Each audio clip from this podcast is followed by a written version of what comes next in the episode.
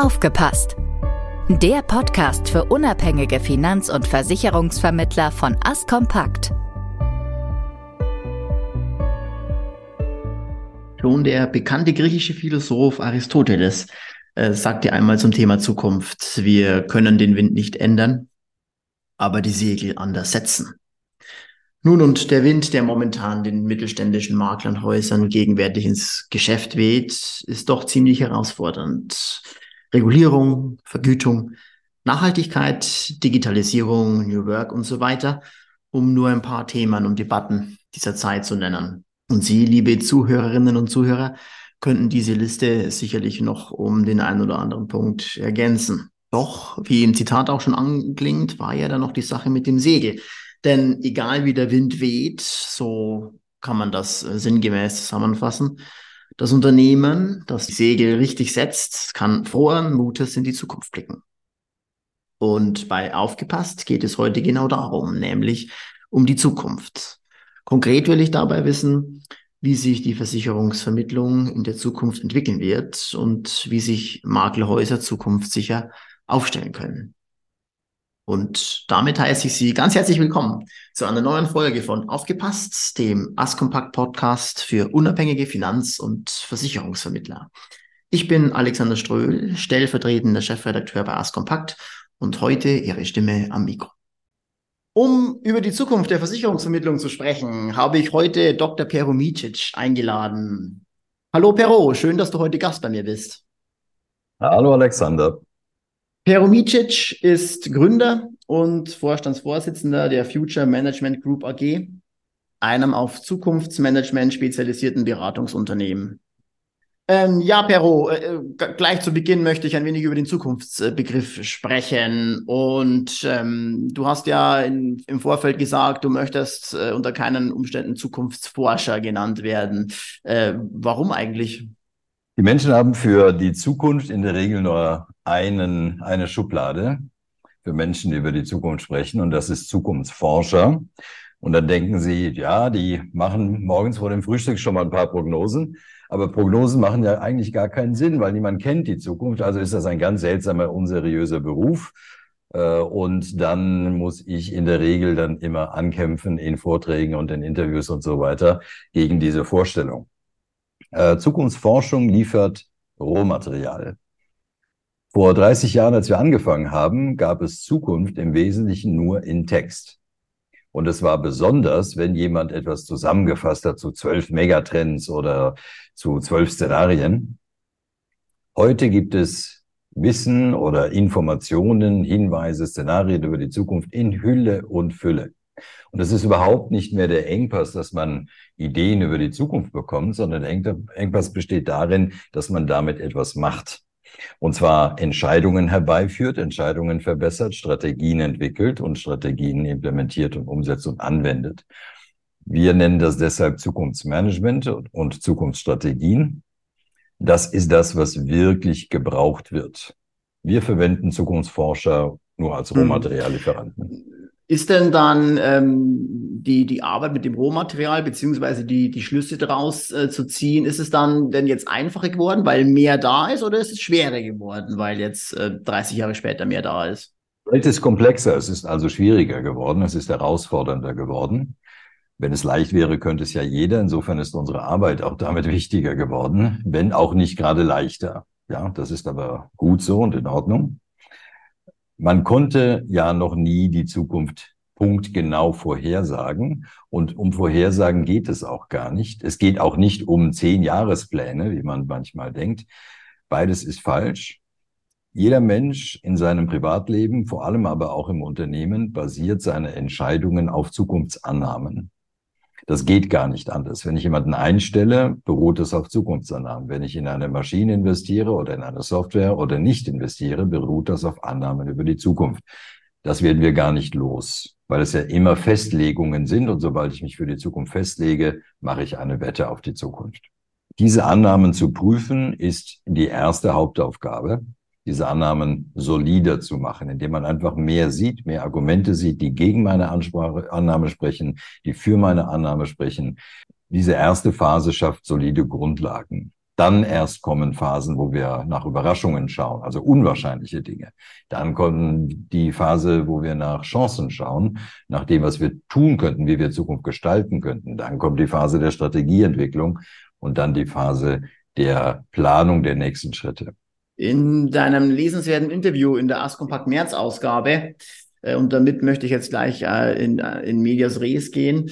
Ähm, hast du ja den Begriff der Intelligentisierung äh, genannt und sagst auch, das ist die große Zukunftsaufgabe für, für Unternehmer. Ähm, uns hören ja heute jede Menge Unternehmerinnen und Unternehmer zu. Was konkret meinst du denn mit äh, Intelligentisierung? Wir haben über Digitalisierung jetzt zwei, drei Jahrzehnte intensiv gesprochen und viele sind da immer noch dabei das, was gerade passiert und im letzten Jahr 2022 besonders bewusst geworden ist, ist die Wirkmächtigkeit von künstlicher Intelligenz, die auch seit 1955 spätestens entwickelt wird. 1956 gab es die erste Konferenz dazu. Und jetzt durch ChatGPT beispielsweise haben die meisten Menschen begriffen, welche Macht da drin steckt und welche Fähigkeit da drin steckt. Also wir haben früher elektrifiziert. Da haben wir überall Stecker und Kabel dran gemacht. Dann haben wir digitalisiert, haben überall Chips verwendet und Software. Und jetzt intelligentisieren wir mit neuronalen Netzen. Das ist eine andere Phase. Das ist nicht mehr das, was wir mit Digitalisierung beschreiben sollten. Und in Ermangelung eines anderen Begriffs bezeichne ich die Verbreitung künstlicher Intelligenz als Intelligentisierung. Mhm, ähm, anknüpfend an das, was wir äh, in ein, zwei Fragen vorher äh, schon kurz angedeutet haben, nämlich, dass es immer mehr Material gibt, dass es immer komplexer wird, sich auch ähm, da ein Stück weit zurechtzufinden und es deswegen ja Spezialisten wie die Future Management Group braucht ähm, schreibst du auch, dass sich, dass die große Herausforderung ähm, das ist, dass sich die Unternehmen eben in dieser Flut an Zukunft, wie ich finde, äh, eine, eine schöne, eine sehr schöne Beschreibung, zurechtzufinden. Und ja, wie finden sich denn dann ähm, Unternehmer, sprich jetzt Maklerinnen und Makler, in dieser Flut an Zukunft zurecht? Zuerst müssen wir, wie immer, die richtigen Fragen stellen. Wozu stellen wir die Fragen? Wir stellen sie zu externen Erfolgsfaktoren zunächst einmal. Externe Erfolgsfaktoren heißt, es muss eine Welt geben, damit ein Finanzmakler, Versicherungsmakler arbeiten kann, in der Versicherungen gekauft werden, abgeschlossen werden, vertrieben werden, in der Geld angelegt wird, in der investiert wird. Das hält man in der Regel für selbstverständlich, aber abhängig von der Zinssituation, von überraschenden Pandemien und so weiter, ändern sich Dinge ja. Das heißt, wir müssen schauen, was brauchen wir, damit unser Geschäft überhaupt existieren kann, da draußen im Umfeld. Ja, die Praxis muss beibehalten werden, dass Menschen Menschen beraten, dass Menschen nach wie vor nicht sich sehnen nach einer Rechtsschutzversicherung, Erst dann, wenn der Fall eintritt, dann. Äh, wir müssen schauen, wie die Prozesse technologisch ablaufen in, die, bei den Anbietern, also den Versicherern und den Finanzdienstleistern. Das müssen wir beobachten. Wir müssen nicht überall hinschauen. Also erstmal reduziert man die Komplexität, indem man klare sogenannte Annahmenfragen stellt. Worüber muss ich Annahmen haben?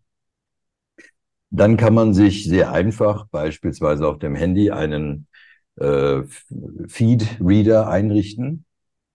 Da empfehle ich Feedly, also F-E-E-D-L-Y, Feedly. Das ist kostenfrei und man kann sich dann dort die Feeds abonnieren von verschiedenen Anbietern, die innovativere Zukunftsthemen aufgreifen. Und das sollte man zu seiner täglichen Lektüre machen. Das ist wenn man so will, lebensverändernd, weil wenn ich jetzt nicht mehr nur in den Nachrichten des Tages mich äh, bewege, sondern mein Gehirn immer wieder versorge mit zukunftsweisenden Informationen, dann beginne ich sehr schnell anders zu denken und die Welt anders mhm. wahrzunehmen. So kann man die Komplexität mhm. ein Stück weit beherrschen. Für die nächsten Phasen braucht man dann andere Dinge, aber um die Welt zu beobachten, mhm. reicht so etwas aus. Und das kostet weder Zeit noch Geld. lass uns doch bitte an der Stelle ein wenig konkreter werden. Nämlich, ähm, was denn konkret, also welche Zukunftstechnologien denn ähm, deiner Meinung nach die Versicherungs- und Finanzbranche ähm, ja KI-getrieben auch beeinflussen werden? Ja, du sagst es richtig, KI-getrieben. Also die zentrale Technologie nicht nur in diesem Markt, sondern letztlich in allen Märkten ist künstliche Intelligenz. Warum? Weil wir diese Welt geschaffen haben mit unserem natürlichen Gehirn und jetzt kommt da noch mehr Power dazu. Wir können diese Kraft, diese ja, Funktion deutlich verstärken. Und sowohl die Beratung als auch die Produktauswahl, als auch den Service, äh, letztlich jede einzelne Phase in einem Beratungsprozess, in einem Abwicklungsprozess viel stärker automatisieren, als wir das bisher konnten. Äh, auf der Seite der Anbieter werden sogenannte Decentral Autonomous Organizations entstehen, so nach und nach. Äh, klingt kompliziert, heißt letztlich nur, dass die gesamten Verwaltungen immer stärker automatisiert werden. Also dort, wo in einer Versicherungsfabrik noch ganz viele Menschen Anträge verwalten und prüfen und so weiter, werden die innovativeren Anbieter, das werden nicht zwingend die klassischen sein, werden die innovativeren Anbieter das hochautomatisiert machen. Wenn wir mal so etwas wie ChatGPT, was die meisten schon mal irgendwie mitbekommen haben oder schon genutzt haben, weiterdenken, dann sehen wir zum einen eine drastische Steigerung der Leistung. Also von GPT-3 zu, zu GPT-4 ist die Zahl der Parameter vertausendfacht. Also von 175 Milliarden auf 170 Billionen. GPT-5, da weiß keiner, wo das hinführt. 6 erst recht nicht. Und die kommen in schneller Folge. Das zweite, die Datenverfügbarkeit wird ähnlich schnell zunehmen, so dass die immer besser werden. Also wer heute sich darüber aufregt, dass da falsche Informationen drin genannt werden, dass die Dinger ähm, rassistisch sind und so weiter, sollte bedenken, dass man einer KI den Rassismus abtrainieren kann, einem Menschen relativ schlecht. Und wenn eine KI rassistisch ist oder Fehler macht, dann hat sie diese Fehler und diese Haltungen von uns und nicht selbst entwickelt. Das heißt, wir werden Systeme haben, die nahezu mit Perfektion Antworten geben können auf jede beliebige Frage. Vor allen Dingen werden wir sie nicht nur zum Informationen finden verwenden, sondern auch zum Denken nutzen. Das ist etwas, was wenig bewusst ist sie zu nutzen, damit sie mir beim Denken helfen, also neue Lösungen zu finden, ist viel, viel wesentlicher als eine verkürzte Google-Suche. Dann werden diese Systeme, bekommen sie schon heute, Gesichter bekommen, die wir uns aussuchen können, Stimmen bekommen, die wir uns aussuchen können äh, und auf dem Bildschirm in so hoher Auflösung sichtbar sein, dass wir sie im Prinzip nicht mehr von einem Menschen unterscheiden können. Das sind die neuen kommenden Interfaces, die Schnittstellen. Werden wir unbedingt von solchen Wesen beraten werden wollen? Nein, nicht zwingend. Wir werden weiterhin von Mensch zu Mensch beraten, dort, wo es persönlich sein muss, wo es komplex ist, wo die Entscheidungen groß sind. Aber dort in Routineprozessen, Kundenservice, äh, wird das zumindest das ersetzen, was keiner leiden kann, nämlich diese telefonischen Services, wo man sich durchklicken muss erstmal und dann dreimal die gleiche Schleife machen muss, äh, sondern da werden wir als Kunden zumindest einen deutlich besseren Service bekommen. Ein Makler, eine Maklerin heute muss auf der Höhe der Zeit mit solchen Systemen sein. Man muss nicht voranpreschen, man muss keine Science Fiction machen. Man darf aber auch nicht zurückfallen. Also ich nehme ein Beispiel aus einem anderen Bereich. Nehmen wir mal an, ich bekomme eine Krebsdiagnose. Dann möchte ich, dass so eine KI eine Million medizinwissenschaftlicher Dokumente liest und dann möchte ich, dass eine KI eine Million medizinwissenschaftlicher Dokumente liest und auf der Basis meines genetischen Profils mir die erst, zweite und drittbeste Therapie empfiehlt. Warum will ich das? Weil ich weiß, dass es geht. Weil ich weiß, dass die Findungschancen einer guten Therapie viel größer sind, wenn wir das machen. Ich will aber, dass ein Mensch auf diese Ergebnisse schaut. Ich will mit einem Menschen darüber reden. Insofern brauchen wir weiterhin die Person. Ich will aber auch, dass die Person, mit der ich da rede, solche Systeme nutzen kann und verstehen kann. Ich will also einen professionellen Partner haben, der mich berät. Und deshalb kann man eben nicht sagen, na ja, der Mensch bleibt wichtig und deshalb kann ich die KI zur Seite legen. Im Gegenteil, wenn ich gut bleiben will, darf oder muss ich mich mit solchen Systemen stärken? Im Interesse meiner Mandanten und meiner Klienten. Hm, besteht denn da mit Blick jetzt auf die KI und vor allem auf die wie, so, wie soll ich sie nennen, auf die, die Technologietreiber hinter dieser Entwicklung. Ähm, die Gefahr äh, einer Abhängigkeit äh, von, von ganz wenigen Technologietreibern, weil, also jetzt ist ja diese äh, GPT-Programme sind ja von, von Google, soweit ich weiß, und dann haben wir noch jetzt OpenAI, ähm, ja ähm, die jetzt eben diese Chat-GPT-Programm gebracht haben. Ähm, und eine KI ist ja dann letztlich trotzdem noch zumindest so schlau, wie sie ja, was sie gefüttert bekommt. Ja, also wie, wie bewegen wir uns dahin in, in die neue Abhängigkeit, deiner Meinung nach? Ja, beliebte Frage.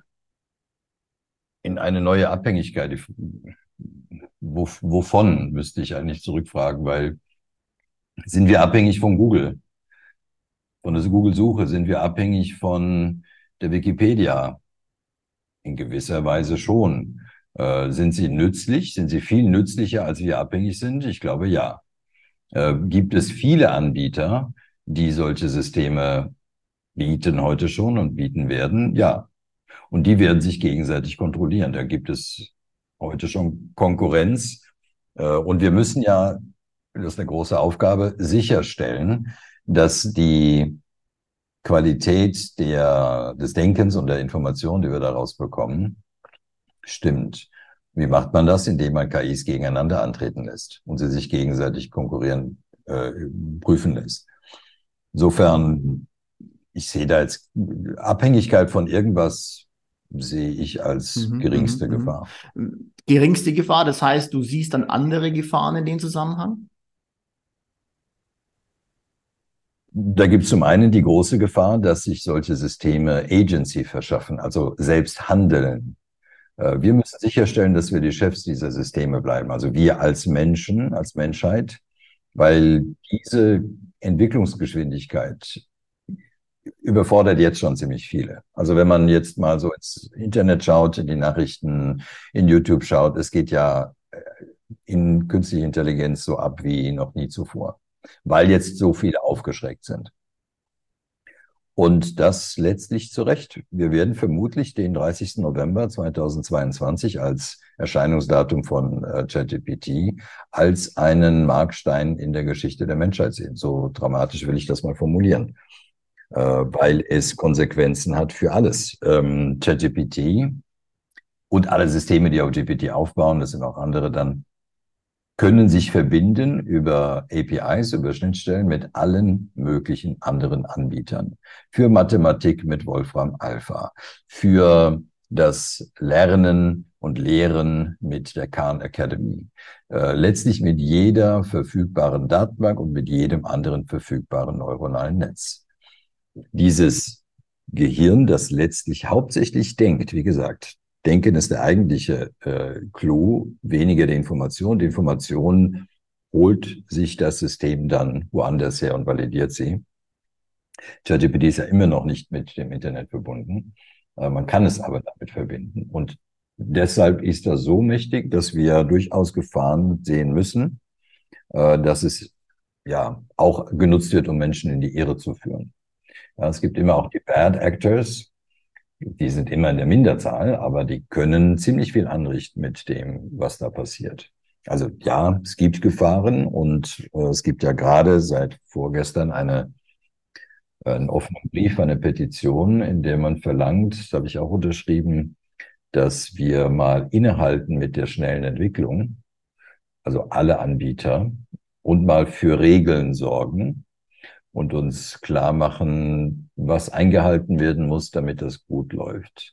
Denn ganz wild sich entwickeln lassen könnte tatsächlich zu gefährlich sein. Ich bin sonst ja immer, wie man hört, Technologie optimistisch. Äh, das hier ist so mächtig. ja, finde ich ein interessanter Aspekt auch im, im, im Zuge dieser Dynamik, dieser Entwicklung jetzt in diesem Technologiebereich Ähm, Perot, ich möchte den Blick äh, nochmal zum Ende hin an, aufs Maklerhaus nochmal richten. Äh, und zwar ähm, in deinem Buch Bright Future Business ähm, schreibst du ja auch, dass die Zukunftssicherheit eines Unternehmens, also eines Maklerhaus, ja kein dauerhafter Zustand ist, sondern dass man kontinuierlich daran, daran arbeiten muss. Ähm, und du sprichst von zwei ganz wichtigen Aufgaben, von zwei Hauptaufgaben, von zwei Unternehmeraufgaben sozusagen. Ähm, was ist denn die wichtigste Unternehmeraufgabe eines Maklers? Ja, zwei Teile. Den ersten Teil haben wir vorhin besprochen, nämlich ein äußeres Zukunftsbild zu schaffen. Äußeres heißt, äh, was passiert in meinem Markt in den nächsten Jahren? Das ist für Makler nicht so schwierig. Also man kann die Trends ja sehen. Es gibt immer weitere Technologisierung, gibt immer mehr Komplexität. Es gibt neue Anbieter. Also bei der Kfz-Versicherung beispielsweise äh, haben wir immer noch die Situation, dass die Versicherer annäherungsweise versuchen, ein Risiko einzuschätzen, indem sie mich fragen, ob ich eine mhm. Garage habe oder ob ich verheiratet bin oder ob ich Immobilieneigentum habe. Das ist ähm, zum Teil abwegig. Äh, die Kfz-Versicherung der Zukunft sieht so aus, dass der Hersteller des Autos ganz genau weiß, wie oft ich zu nah auffahre, wie oft ich zu schnell fahre, wie oft ich hart bremse, wie oft ich unangeschnallt losfahre und danach die Versicherungsprämie berechnet.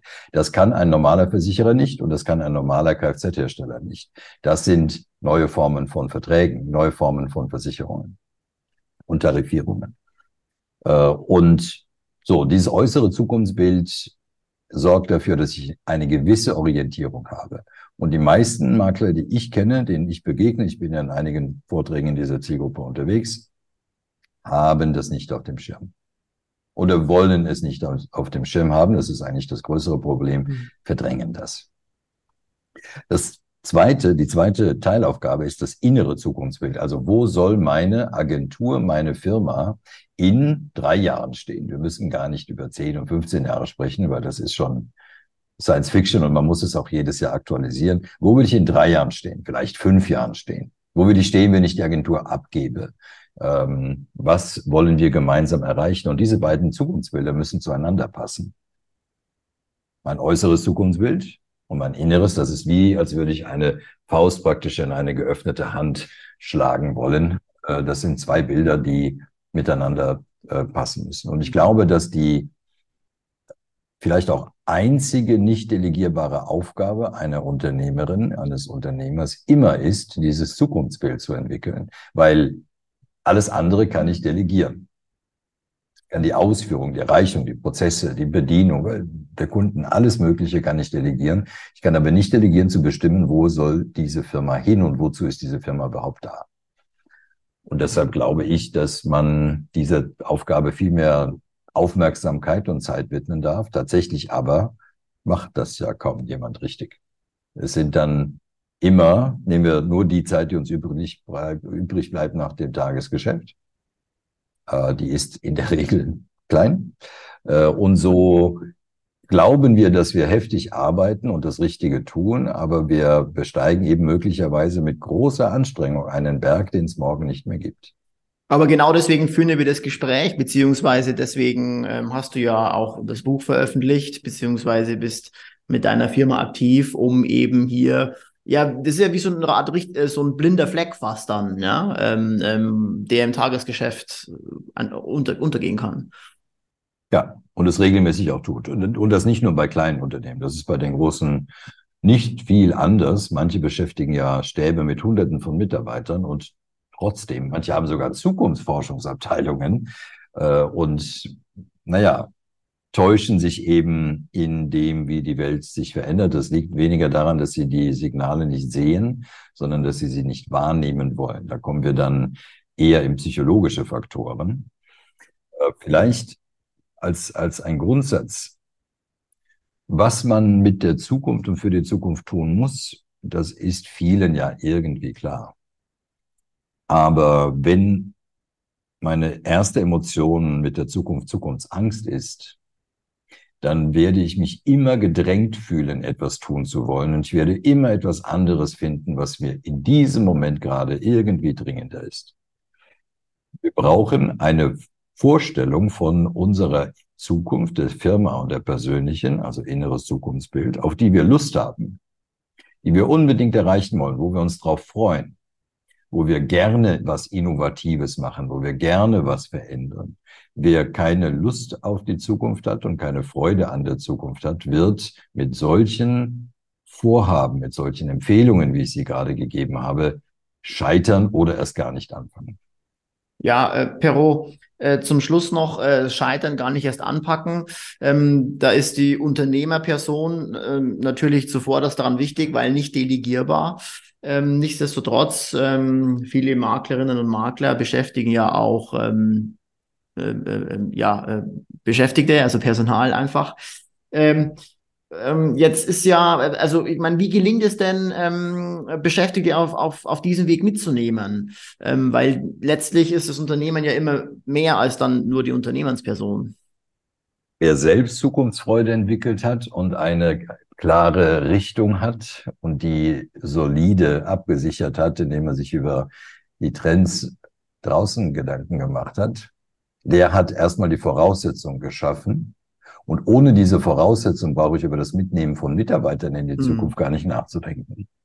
Mit dieser Voraussetzung habe ich eine sehr gute Grundlage, denn wenn ich Lust auf diese Zukunft habe, dann kann ich relativ leicht diese Energie und diese Motivation an die Mitarbeiter übertragen.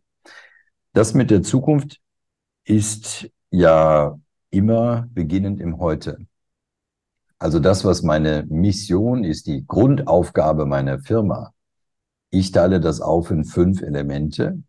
Element eins ist, für welche Zielgruppe will ich eigentlich arbeiten? Für welche Art von Mensch? Spezialisierte Makler sind ja häufig die erfolgreicheren. Das heißt, die haben ein klares Bild und ähnliche Bedürfnisse zu befriedigen. Das macht es auch dann im Geschäftsmodell leichter. Die zweite Frage ist, was will ich für diese Menschen bewirken? Also nicht, welche Produkte will ich verkaufen und in welchen Sparten will ich unterwegs sein, sondern was will ich für diese Menschen bewirken. Das sind immer emotionale Wirkungen, die man erzeugt, auch bei B2B-Geschäften. Drittes Element der Mission, welche Lösungen will ich dafür bieten? Mit welchen Lösungen, das sind dann Produkte, das sind dann Dienstleistungen, will ich diese Wirkungen erzielen? Also will ich möglicherweise für, was nehmen wir, für Künstler arbeiten? Will ich für IT-Leute arbeiten? Will ich für ähm, Agenturen arbeiten? Welche Wirkung brauchen die? Die brauchen in gewisser Weise immer eine Kombination von Erfolg, Sicherheit und Freude. Äh, es gibt acht menschliche Motive im Geschäft, so groben gesehen, welche davon will ich bedienen? Dann gibt es noch zwei weitere Elemente. Das Element Antrieb, also viele nennen das das Why. Äh, das Why ist, sagt auch der äh, Proponent dieses Why, der Simon Sinek, das ist nicht, was will ich tun, sondern aus welchem Antrieb heraus will ich es tun.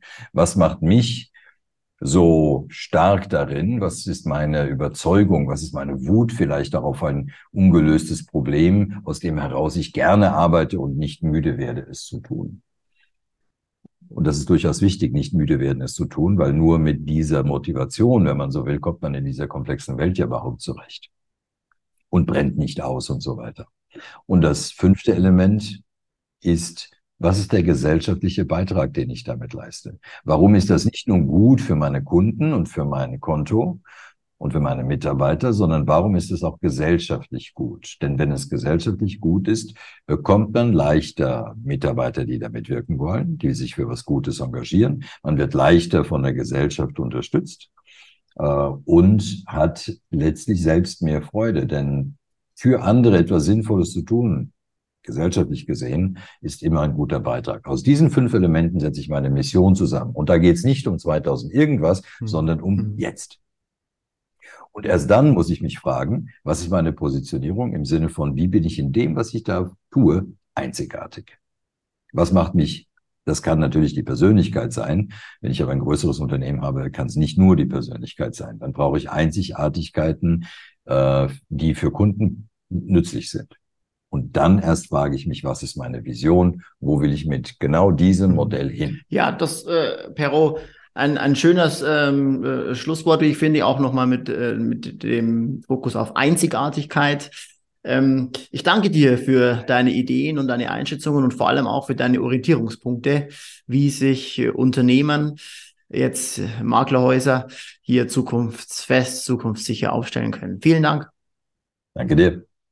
Ich hoffe, liebe Zuhörerinnen und Zuhörer, dass Sie unserem Gespräch heute nun gerne gelauscht haben. Und wenn Sie meinen heutigen Talkgast demnächst auch mal live erleben wollen, dann lege ich Ihnen eine Teilnahme am Forum Südwest ans Herz. Am 4. Mai nämlich tritt dort Peromicic als Keynote-Speaker auf und spricht zum Thema die acht Eigenschaften eines zukunftssicheren Unternehmens beziehungsweise Vermittlerbetriebes. Das hört sich doch gut an.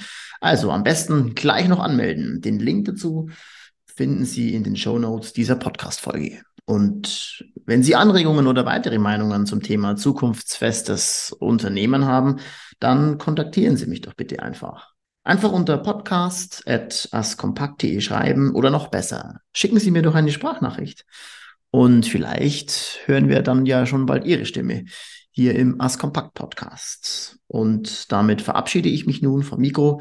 Bis zum nächsten Mal und bleiben Sie uns gewogen. Ciao.